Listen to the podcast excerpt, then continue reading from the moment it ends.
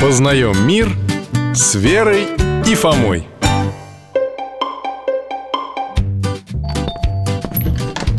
Здравствуйте, ребята, проходите. Здрасте, дядь Миша. Привет, Алтайка. Добрый день, Михаил Гаврилович. Вот так сюрприз. Не ждал вас сегодня. Вы же к бабушке собирались. А мы к ней пойдем, только попозже Да, бабушка сейчас очень занята. Она своим соседкам-подружкам помогает угощения готовить. Завтра день памяти Нины Федоровны с восьмого этажа. Вот они и собираются все вместе каждый год. Бабушка сказала, что обязательно нужно хороший стол сделать. Завтра же и другие гости, наверное, приедут. А, ну понятно. Будут Нину Федоровну поминать. Ну да, вспоминать, какая она была, как они дружили И это тоже, конечно. Ну, я, Верочка, имел в виду другое. Ну что, сядут, поедят, поговорят, так да. Так-то так, но все, что вы сказали, ребята Это современное понимание поминок. И оно, мягко говоря, не совсем правильное. То есть бабушка пойдет на неправильные поминки? Ну, попробую объяснить Конечно, издревле люди собирались в семейном кругу, чтобы вспомнить умершего, оплакать его вместе, поддержать друг друга А, но- я понял. Они застолья не устраивали. И застолья устраивали, Фома, даже пиры. Но вот только для нищих. Для нищих? А зачем?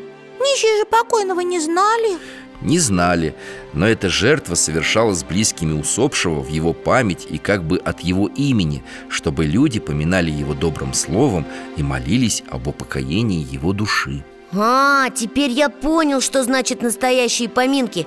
Это когда поминают молитвой.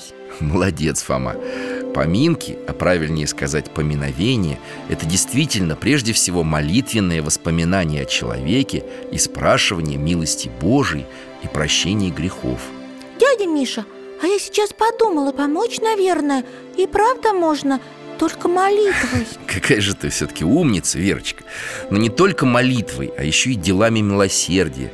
Настоящие поминки – это накормить голодных, одеть нищих Помочь тем, кто нуждается И Бог тогда может помиловать Конечно, Дядя Миша, а как Господь может помиловать?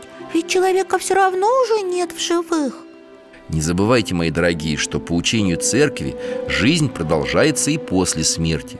Окончательная участь человека решается не сразу. До страшного суда ее еще можно изменить. А когда эта участь решится, дядя Миша? После второго пришествия Господа нашего Иисуса Христа. Мы с вами об этом говорили однажды. Но ведь никому не известно, когда оно произойдет Да, но именно поэтому время так драгоценно. Пока человек жив, он сам может себе помочь верой во Христа и добрыми делами. А после смерти это могут сделать для него люди, которые о нем помнят. Помнят и любят Какие хорошие слова ты нашла, Вера. И знайте, ребята, что в молитве и добрых делах за близких, о которых мы скорбим, и наша душа получает утешение, надежду и большую пользу. Да, это вы точно сказали, Михаил Гаврилович. Нам уже пора, к сожалению. Мы сегодня бабушке обязательно о нашей беседе расскажем. Да, скоро ведь еще день памяти нашего дедушки. Постараемся теперь всегда правильно его поминать До свидания, Михаил Гаврилович, спасибо До свидания, дядь Миша Спасибо вам До свидания, дорогие мои друзья. Храни вас Бог.